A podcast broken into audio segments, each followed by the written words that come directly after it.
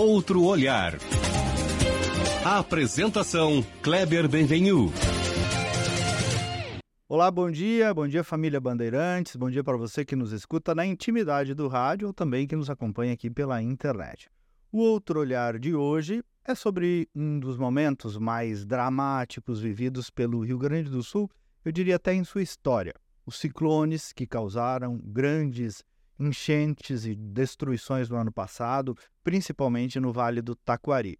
Cenas que jamais serão esquecidas pelos gaúchos: dor, perdas de vida, perdas financeiras, desalento, mas também reconstrução. Dois eventos seguidos que colocaram em provação comunidades inteiras, as pessoas, os líderes locais, os poderes, a capacidade, enfim, de união e reconstrução.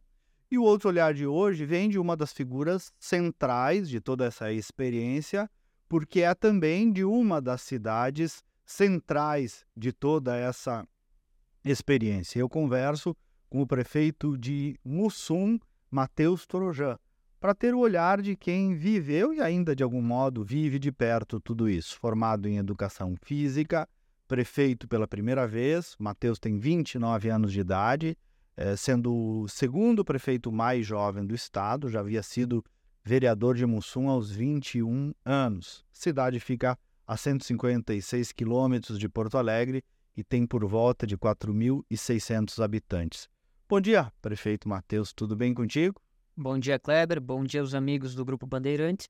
É uma satisfação estar participando aqui desse programa e poder falar um pouco da experiência, experiência que a gente teve, né? está tendo, na verdade, em Mussum e no Vale do Taquari. De fato, a gente uh, até quando para para pensar um pouquinho em tudo que vivenciamos naqueles primeiros dias pós 4 de setembro, a gente uh, até de certa forma se assusta né, em saber do que aconteceu com nossas cidades. Mussum, que foi a cidade que em número de vidas né, perdidas foi a mais atingida, teve 19 mortes confirmadas, das quais dois corpos infelizmente ainda não foram localizados, e que teve toda uma, uma um contexto de perdas no sentido estrutural também, porque em torno de 80% da nossa área urbana foi atingida e tivemos uma demanda de casas destruídas ou condenadas de em torno de 200 unidades, que para a proporção da cidade é muita coisa, fora uma série de outras problemáticas que naturalmente uh, surgiram. Então, de fato, é um contexto bastante complicado que gradativamente agora a gente vai conseguindo. É uma experiência também, né, prefeito? Isso que eu queria até te ouvir antes de tudo, do ponto de vista pessoal, né? Tu tem 29 anos de idade, vereador os, os 21, imagino que tu não esperava passar por uma provação dessas tão cedo, mas certamente também uma oportunidade de evolução, inclusive pessoal, espiritual, tudo mais, né? Com certeza. A gente, que nem a gente sempre diz, a gente tem que achar o que de bom fica das coisas que a gente vivencia. Eu acho que nenhum político, nenhum gestor público se prepara, embora se prepare muito para ocupar certas funções, não consegue se preparar, não existe preparação para viver situações como essas que a gente vivenciou uh, lá em Mussum. Mas a gente entende que muitas das uh, circunstâncias que, de apoio, de, de, de, articulação, enfim, que nós buscamos, uh, nos ajudam também a conduzir os processos da melhor maneira possível. Não existe uma fórmula, né? Quando acontece uma catástrofe dessas num município pequeno, de uma estrutura já limitada, inclusive administrativa, de pessoas e tudo mais, onde toda a estrutura administrativa também é atingida, nós acabamos lidando com uma situação bastante atípica. Mas fica a experiência, fica o, o, a bagagem que isso nos traz e também aquele sentimento de, de poder ter passado pela maior dor e gradativamente agora está sendo também um, um líder num processo de reconstrução de uma cidade. Isso que eu queria, queria começar é, de trás para frente, porque eu quero entrar exatamente nos episódios e naqueles dias lá, mas de trás para frente. É, é, como é que está Mussum hoje, prefeito, em termos de recuperação da cidade, de obras, até em termos psicológicos, emocionais, assim, como é que estão as pessoas? Em evolução, eu diria, né? Nós tivemos aquele primeiro impacto da, do pânico, né? Da, do pós 4 de setembro, que gradativamente nós estávamos evoluindo, mas aí por um novo trauma, que foi aquele de 18 de novembro, que foi um novo evento de inundação, nós acabamos tendo um, um, um impacto uh, maior até, eu diria, psicologicamente, porque vamos lá, é uma perda de esperança, né? As pessoas elas criaram uma sensação de que nunca mais aconteceria naquela proporção uma coisa como aconteceu em setembro, mas foi muito grande também em novembro. Então, foi mais difícil nesse aspecto emocional achar que veio a, gatilho... segu a segunda queda, né? Exatamente. Então foi mais difícil uh, motivar as pessoas nesse sentido. Mas agora a gente se encontra através também de algumas estratégias, até de mobilização no fim do ano, de eventos, de, de promoções de, de ações que também vão aproximando de novas pessoas do sentimento de pertencimento à cidade, a gente está gradativamente recuperando essa autoestima. Mas é um processo, né? E o processo, uma coisa que nós temos que entender é que aquilo que era mais emergencial, que já aconteceu, a limpeza geral das cidades, a remoção de entulhos, a recuperação uh, emergencial de fato, ela já aconteceu, né? Aquilo que era mais imediato, a volta da luz, da água, essas coisas essenciais, uh, já são visíveis pelas pessoas. Agora a gente entra numa outra etapa, que bem ou mal ela é mais demorada, que é de reconstrução propriamente dita, de ter as casas reconstruídas, de ter a nossa ponte reconstruída, são processos mais demorados, naturalmente, que a gente busca celeridade, mas que tem um processo. E às vezes é difícil de, de aceitar isso, é difícil de viver esse processo, de, de entender que tem que passar por isso para chegar lá na frente na superação. Então, esse é um outro trabalho que a gente faz, inclusive com a nossa própria equipe, para manter a equipe motivada, para manter a equipe uh, focada nesse processo, para conseguir fazer com que os projetos andem, e que também não é uma tarefa fácil, né? Uh, por conta de todo o desafio enorme que nós temos. Prefeito, e sobrou uma coisa que se chama de maneira bem clara um medo na cidade? Tem medo de voltar a acontecer? Como é que vocês lidam com isso? Naturalmente, isso a gente pode relatar as nossas próprias experiências. Nós, uh, quando tem uma chuva mais forte, nós nos assustamos. As nossas tuas, quer dizer? É, inclusive eu. Já fica preocupado. Choveu lá fora, tu já tá. Até porque a minha casa foi uma casa atingida. Ah, foi também? É, então é. a gente a gente fica com esse drama, né, que a gente historicamente convive com enchentes, faz parte da, da cultura do município lidar com enchentes, mas nunca nessa proporção. Nunca se tornou uma tragédia, né? Nunca teve mortes, nunca teve esse cenário de destruição e de medo generalizado. Então isso é algo também que a gente tem que trabalhar. Quais são as estratégias? É, primeiro, e isso é prioridade, é fazer com que o processo de reconstrução seja inteligente no sentido de evitar que as pessoas voltem para as áreas de risco iminente. São aquelas áreas onde pode de fato acontecer uh, uma tragédia de morte, caso sejam atingidas por nova inundação. Serão áreas que tu estás pretendendo que não sejam mais ocupadas. Nós, inclusive, com o apoio do Ministério Público, com várias frentes de trabalho, inclusive uh, procurando demonstrar para as famílias o risco iminente que existe nessas áreas, que são áreas que a inundação provoca um isolamento, elas não vão ter alternativas de escapar depois de um certo nível de água. Então, isso é outro trabalho muito complexo. O senso de risco, de fazer as pessoas terem o senso de, de saber que a partir de um certo nível ou de uma certa projeção, elas têm que sair, elas não podem ficar. E isso é algo que não existia. Eu protocolos de, de protocolos gestão de risco, os planos de contingência tanto uhum. uh, públicos, comunitários quanto individuais que cada família vai ter que desenvolver com base em informação. Para até relatar uma situação minha na, na inundação de, de setembro, eu estava em Brasília naquele momento, né? Tive esse azar ainda, essa coincidência na vida. Acessando recursos pro temporal de granizo, tínhamos tido poucos dias antes, que tinha sido o pior da nossa história. Então imagina, Kleber, o cenário né, da, da, da cidade que já era muito ruim, prejudicado pelo granizo, eu e o coordenador da Defesa Civil em Brasília, e tendo que lidar com a maior catástrofe da história do município. Então foi muito difícil. Mas desde aquele momento a gente percebeu essa questão uh, do senso de risco das pessoas porque nós falávamos para as pessoas não ficarem em casa, nós alertávamos sobre o tamanho da, da tragédia que vinha se anunciando, porque algumas projeções já mostravam isso, e muita gente não acreditava. Isso vocês, eu acompanhei, é, até estava te dizendo antes da entrevista, elogiosamente, todo o cuidado de prevenção que vocês tiveram, inclusive do ponto de vista da comunicação, né? O tempo inteiro a comunidade foi informada do risco, mesmo com as dificuldades de comunicação que vocês viveram. Mas, Matheus, eu queria te ouvir é, é, justamente desse relato, mesmo tu estando lá em Brasília, do dia 4. É, eu queria te ouvir pessoalmente, assim, para além até do político, do prefeito e tal. Como é que se deu isso para ti? Quem te avisou? Te acordaram? Tu recebeu o telefone? Como foi chegar na cidade? O que, que tu viu primeiro? Me conta um pouco, assim, em primeira pessoa, essa experiência do dia 4. Vamos lá, vamos tentar falar em primeira pessoa. Isso. Uh, eu, em Brasília, naquele momento, naquela segunda-feira, junto com o coordenador, quando a gente recebeu a informação de que poderíamos ter algo, uh, algum evento de inundação, nós começamos a fazer os contatos, tem que hora projeções. projeções muito vagas. Já na noite anterior? Uh, não, isso na segunda-feira pela manhã. De manhã. À noite não existia ainda uma não projeção existia. de, de, uhum. de, volume de, de inundação nesse, nesse sentido. Então, na segunda de manhã, nós começamos esse trabalho. Ao meio-dia, suspendemos todas as agendas em Brasília, fomos para o hotel e passamos a trabalhar de lá nessa comunicação direta com as equipes. E aí já estava chovendo. Eu já estava, sim, continuava chovendo e já, não, já começando a ter uma elevação dos níveis do, do rio. O uh, ah, que, que aconteceu comigo, assim, questão sentimental mesmo? Uh, a gente foi percebendo, conforme as horas foram passando, o tamanho daquilo que estava acontecendo, o tamanho da tragédia, né? A, a, a, incapacidade de conseguir agir perante certas situações, as pessoas ligando primeiro no segundo piso das casas, dizendo que estavam indo para o fogo da casa, depois ligando que estavam acessando o telhado e depois a perda total de comunicação.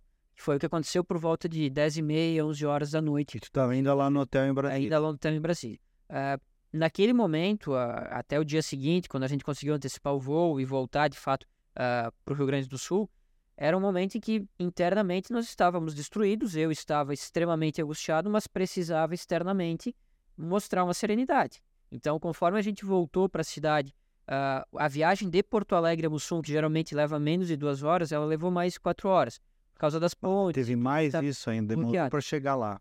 Todo esse tempo, que foi uma tortura, uma tortura absoluta, eu usei para tentar já ir acalmando o coordenador da Defesa Civil, o Rodolfo, que estava comigo, porque eu imaginava o cenário que a gente ia encontrar, né? Então foi um trabalho também de preparar ele para aquele. E daí, tu já estava conseguindo comunicação lá com o Mussum? Algumas. E o que, que, te, o que, que te diziam de lá? do cenário caótico, caos total. A gente tinha muitos, naquele momento, uma perspectiva de muitos desaparecidos que estavam incomunicáveis, né? E aí a gente tinha uma, uma sensação de que as, o número de mortes fosse até maior do que foi, significativamente maior do que foi. Então a gente acessou a cidade naquela noite de terça-feira, já era por volta de 11 horas, 11 e meia, uma cidade totalmente deserta, porque ninguém mais estava lá, nem, uh, enfim, todo mundo saiu de lá, não tinha luz, não tinha água, não tinha nada uh, destruída, cenário total de destruição. A gente via uh, casas destruídas, casas no meio das avenidas. Tem uma imagem que foi até muito repercutida de uma ovelha pendurada na fiação elétrica. Muitos acharam até que era mentira. Que não... É, e a gente se deparou com essa cena quando a gente entrou na cidade, porque era bem no início da cidade. Então, assim, é uma coisa assim que tu, a gente se olhava e pensava, o que, que, nós vamos fazer, né? Como é que pois é, tu chegou e fez o quê, meu querido? Então, e meia da... Naquela madrugada, o pessoal já estava, por ter passado duas noites praticamente diretas no trabalho, estava a maioria já descansando, nós uh, acessamos alguns lugares da cidade para entender o cenário, e na manhã seguinte, muito cedo, acredito que 5 horas, 5 e pouco, nós conseguimos reunir a equipe principal da prefeitura da Aí tu fez uma primeira reunião ali no amanhecer da quarta-feira. No amanhecer da quarta-feira. E o que, que foi aquele momento? Nós chegamos, a equipe já estava reunida, né? Porque nós acessamos nossos comandando. enfim, uh, antes disso, para conseguir pelo menos ficar tranquilos na nossa questão pessoal. Uh, tinham as pessoas lá reunidas e atônitas, em pânico, uh, desnorteadas. Era essa sensação que a gente tinha. O que, que foi a primeira coisa? Vamos dar um abraço de cada um e confortar dentro do possível. Tu, tu fizeste isso? Emocionar. Passei para a equipe, da linha de frente, abracei, acalmei, deixei as pessoas chorarem também, né? Mas já tentando me manter internamente destruído, mas externamente tentando manter uma serenidade. E aí teve uma conversa que foi muito mais no foco de acalmar, de fazer as pessoas entenderem que teriam lá fora pessoas instáveis, que iam xingar, que iam estar tá desorteadas e que a gente ia ter que lidar com isso com a maior serenidade possível. Então a gente, a gente ia ter que. É uma expressão que usam muito uh, até para brincar comigo agora, mas que era de filtrar as coisas e conseguir se manter sereno, que era nosso maior desafio enquanto linha de frente, para conseguir passar algum tipo de tranquilidade e começar a ter uma organização. E a partir daí começou a chegar BOP, Polícia Civil, Defesa Civil, o Exército, uh, equipes e corpos de bombeiros de tudo quanto é lugar, forças do, do Estado, enfim. Começamos a receber muitas pessoas, muitas frentes, entidades e que a gente também teve que organizar. Chegou um ponto que a gente teve que chamar todo mundo para uma primeira reunião do gabinete de crise que se formou uh, ah, para dar o norte de como a gente conduziria os trabalhos, porque só a partir daí a gente conseguiria de fato saber o que cada um ia fazer e como fazer. E a partir daí, gradativamente, a gente foi. E as pessoas, a pessoa comum lá que te via na rua, nas visitas, o que, que eles te diziam, Matheus? É, pois é, historicamente também, nas enchentes, é, o histórico da cidade, é, é um sentimento até natural, né? A culpa é do prefeito. Tem aquele senso de culpa, né? Tem que culpar alguém. E o prefeito geralmente é essa peça. Uh, mas a gente teve uma, uma situação muito interessante até e que me surpreendeu muito, porque a gente circulou por toda a cidade nas primeiras horas daquela manhã de quarta-feira para também identificar os maiores problemas e conversar, no geral, com as pessoas, até para localizar algumas, né? Que a gente tinha esse, essa angústia também. E uh, eu fui pronto para consolar as pessoas. E, na verdade, as pessoas me consolavam. As pessoas me procuravam e, e passavam aquela mensagem de dizer Prefeito, te mantém firme. Prefeito, tenha força, se mantenha sereno. Que bonito. Vamos junto. Pessoas que perderam as casas, pessoas que não tinham nada. Inclusive, uma coisa que me marcou muito quando eu achei uma familiar de uma pessoa que eu sabia que tinha falecido, né? Inclusive, uh, uma pessoa querida na comunidade, tudo. E eu, totalmente sem saber o que falar, sem palavras. E a pessoa chegou e disse para mim: Não te preocupa, a gente vai resolver a nossa situação, mas te mantém firme, a cidade precisa de ti. Isso dá um alívio, né? Dá uma motivação da gente seguir em frente e também mostra que a gente conseguiu ter uma caminhada que gera uma certa credibilidade para liderar uma cidade num momento como esse. Sim, foi um episódio fora da curva, acima de qualquer culpa ou de qualquer né, débito ou questão política e tal, né? Não, exatamente. As pessoas tiveram esse entendimento, né? Tiveram essa consciência. É, e aí me conta do segundo tombo, esse do dia 18 de novembro, tu disseste, né? Me, me relata também como é que foi essa, essa é. experiência. Eu diria que foi o terceiro tombo. Ah, tinha o granizo. Que foi ah. muito forte também, foi uma coisa muito grave. Mas enfim, uh, no dia 18 de novembro foi diferente o processo, porque embora tenha sido, teria sido a maior enchente da nossa história, não tivesse ocorrido aquela de setembro. Uhum. Só que foi uma enchente nas suas características uh, comuns, né? naquilo que acontecia. A água foi subindo gradativamente. Foi mais modulado. É, se teve um tempo de de ordenação. Mas o grande problema desse momento aí é que pegou uma cidade estruturada. A gente não tinha caminhões, não tinha. E, e num outro cenário, porque teve muitas cidades na região que foram prejudicadas pelos temporais. Teve muito deslizamento, teve vendaval, a, as outras cidades que sofrem com as enchentes também. Então, a ajuda externa que geralmente a gente organiza para receber, com caminhões, com forças de, de mão de obra, ela se reduziu muito, porque as cidades tinham que cuidar das suas próprias circunstâncias, né, do seu próprio contexto. Então, isso foi um dificultador muito grande naquele processo uh, e que gerou alguns problemas posteriores também.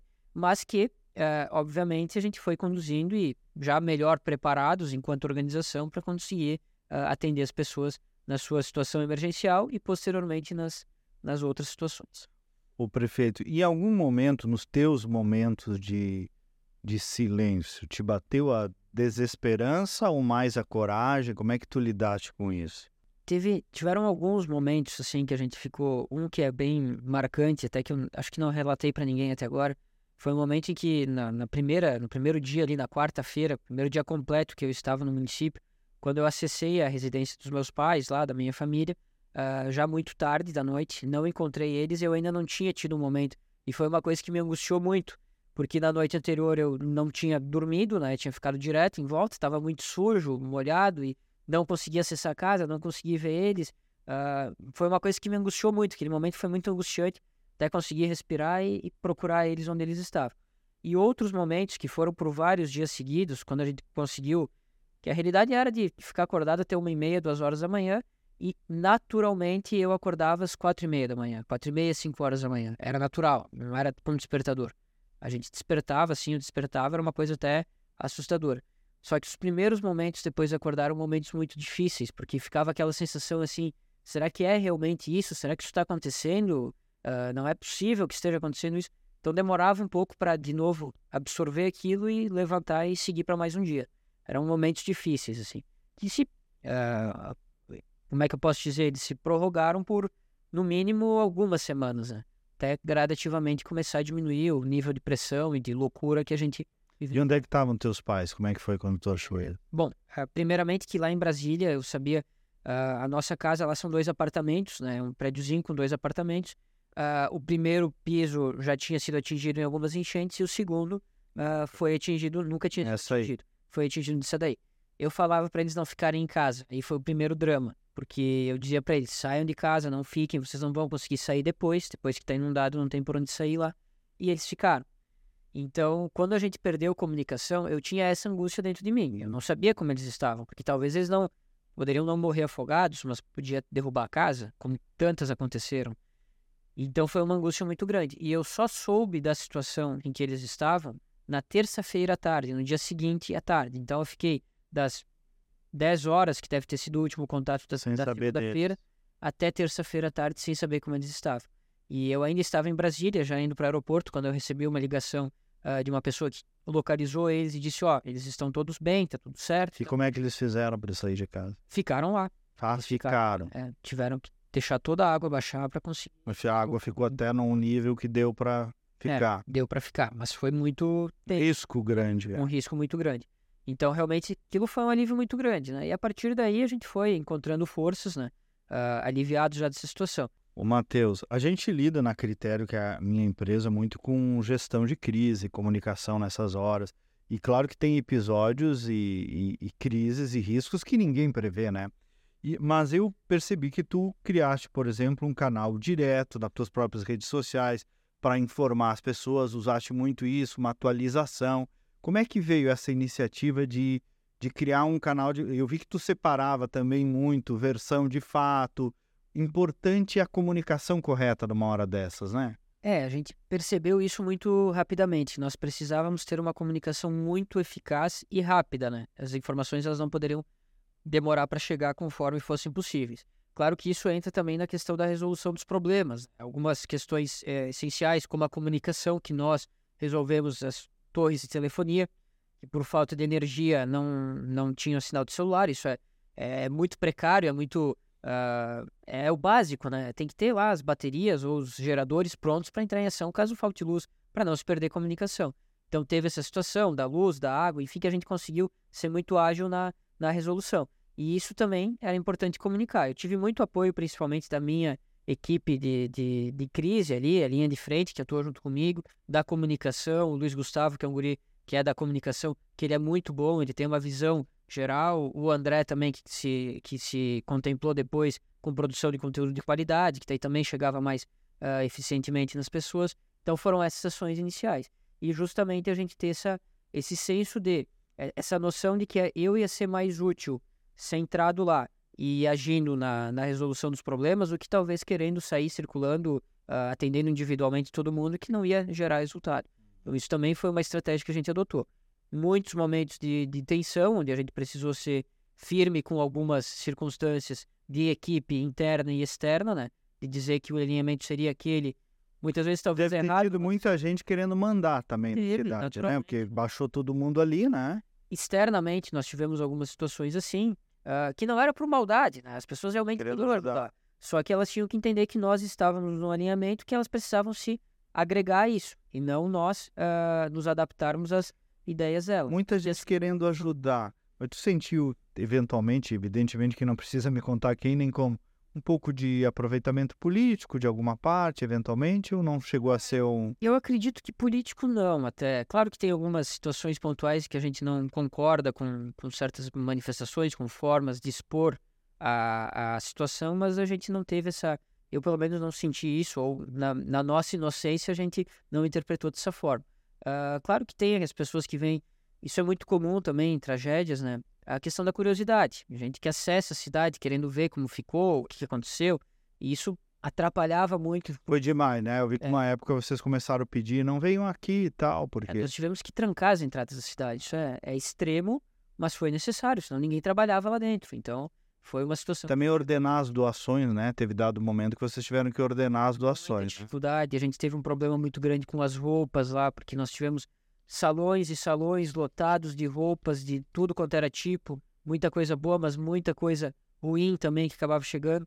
E, e, não eram triadas, não eram organizadas, então isso também envolveu toda uma logística que depois também a gente não conseguia destinar para outros lugares. Foram situações bastante complicadas que, uh, que nem eu disse, não foram por mal, as pessoas queriam ajudar e em determinado momento isso se tornou excessivo e, e desordenado. Só que quando chegava na cidade, as pessoas não podiam levar de volta, então uh, foi realmente uh, bastante uh, complexo organizar tudo isso, até porque a gente tinha estruturas muito limitadas na própria cidade. O Matheus, nós tivemos ali um fato histórico né, da natureza, é, histórico para o Rio Grande do Sul, inclusive, não só para a tua cidade.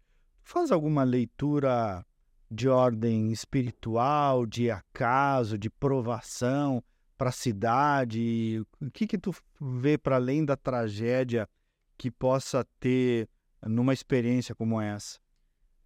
É, eu sou uma pessoa que tem muito essa questão da fé, né? Eu não me considero extremamente religioso, embora tenha uma religião, seja católico, pratico relativamente uh, com uma certa frequência, uh, mas eu acredito muito nesse sentido, sim, de que tem algo maior, de que teve algum motivo para nós estarmos ali, para nós estarmos vivenciando isso. Uh, algum dia nós iremos entender, né? E eu passo isso muito para a equipe, né? Nós fomos escolhidos e nós temos uma missão de vida que é reconstruir a cidade de Mussum. E nós temos que honrar essa missão que foi nos dada pelo destino, pelo acaso ou por uma força divina que, que nos colocou nesse, nesse trajeto. Bonito. Como é que ficaram uh, hoje lá? Nós falamos um pouco das famílias, das casas e tal, as empresas e os negócios, prefeito. É, essa talvez tenha sido a, a maior dificuldade de resolução que nós tivemos, porque uh, os recursos eles demoraram, eles foram confusos, os anúncios eles não. Uh, é, eu não quero que isso soe como uma crítica. Eu acho que faltou comunicação e faltou celeridade, né? Eu acho que foram as coisas mais graves que aconteceram. Depois, de fato, teve acesso à linha de crédito uh, linha de crédito facilitada, com alguns, uh, algumas subvenções que geraram um efeito de evitar que as empresas se endividassem a pontos muito extremos. Então, tivemos sim essa, essa questão acontecendo. Aquém daquilo que nós esperávamos, principalmente pelo teto de, de, de, de acesso, né? mas que, por outro lado, também pelo menos chegou né? e teve algum incentivo. Então, qual que é o nosso desafio? Ofertar opções fora da área de risco e com agilidade. Elas não podem esperar sob o risco delas encerrarem as atividades ou então migrarem para outras cidades. Então, esse é um desafio grande que nós estamos encarando. Temos estratégias já de desapropriação de áreas, áreas que já têm infraestrutura, que isso também facilita o processo de instalação das empresas, uh, mas que é um desafio que não é tão simples e que a gente tem tentado dar a maior celeridade possível. O que que Mussum em 2024 pode esperar do seu prefeito, ou da sua prefeitura, ou da sua cidade? Uh, dedicação máxima, é, eles podem ter certeza que eu e a minha equipe estaremos trabalhando incansavelmente para atingir os projetos, os programas que estão contemplados num movimento que nós apresentamos, que é o movimento Recupera Mussum. Também se compõe um documento que apresenta todas as metas do município e podem ter certeza que a gente vai atingir muito daquilo que a gente precisa para se reconstruir.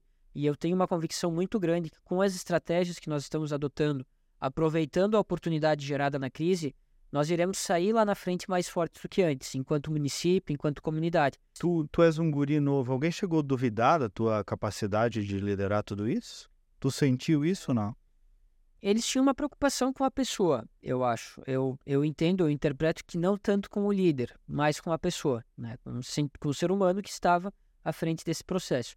Eu me lembro de muitos momentos que até as equipes de saúde disseram: Ó, oh, o grupo está preocupado contigo dá uma folga, dá um sossego. Estava uma pedra. Como é que tu tá? É, externamente sim. Sim, foi uma fortaleza externa. É, mas eu tenho que dar um elogio muito grande a todas as frentes, principalmente das forças de segurança que vieram para o município, porque elas souberam uh, me ajudar de fato no processo, né? A agregar ao município, somar, assumir as responsabilidades que uh, lhes foram dadas e fazer com que o processo fosse melhor do que seria se estivéssemos sozinhos. Esse ano ainda é ano de política, né? E a gente tem que falar disso, o amigo vai seguir na política? É uma pergunta complexa. Aí dá para dizer ainda é fevereiro, janeiro, cedo para é, pensar. É, geralmente saem pela frente, né? Mas eu não vou fugir. A questão ali é que eu tenho uma responsabilidade que vai além da minha pessoa, né? Eu entendo que nesse momento e nesse contexto seria uh, injusto, incoerente e talvez irresponsável eu não seguir, eu não me recandidatar. Porque existe todo um grupo e todo um trabalho que está andando e que é complexo e que é, a gente tem um envolvimento muito grande e por mais que possam entrar pessoas que vão fazer melhor, teria um tempo de perda porque seria outro projeto, outra. Uh, então, se eu abrir mão agora, o grupo talvez não vai interpretar como uma maneira assertiva de para a cidade, para o futuro da cidade. Então, a tendência é sim uh, concorrer à reeleição e, e possivelmente seguir nessa vida. Mas tem um Mateus antes e um depois, certamente, dessa experiência toda, né, prefeito? Tem, com certeza. Com certeza tem essa, a gente ainda interpreta as mudanças, mas é um amadurecimento, né? Na dor, também. mas é um amadurecimento. E é também uma. A gente cresce na dor Eu, sempre. Né? É, um, é um aprendizado também na questão da, da resiliência, do senso comunitário, da gente se surpreender como existem pessoas boas no mundo, de se surpreender como existem pessoas que se preocupam conosco. Então tem muitos aprendizados positivos ali. Muito bem. Deus te abençoe a ti e a Mussum. É, e a todos nós. A todos nós. Obrigado. Obrigado. E nós voltamos no próximo sábado com mais uma edição. Até lá, bom dia, bom final de semana.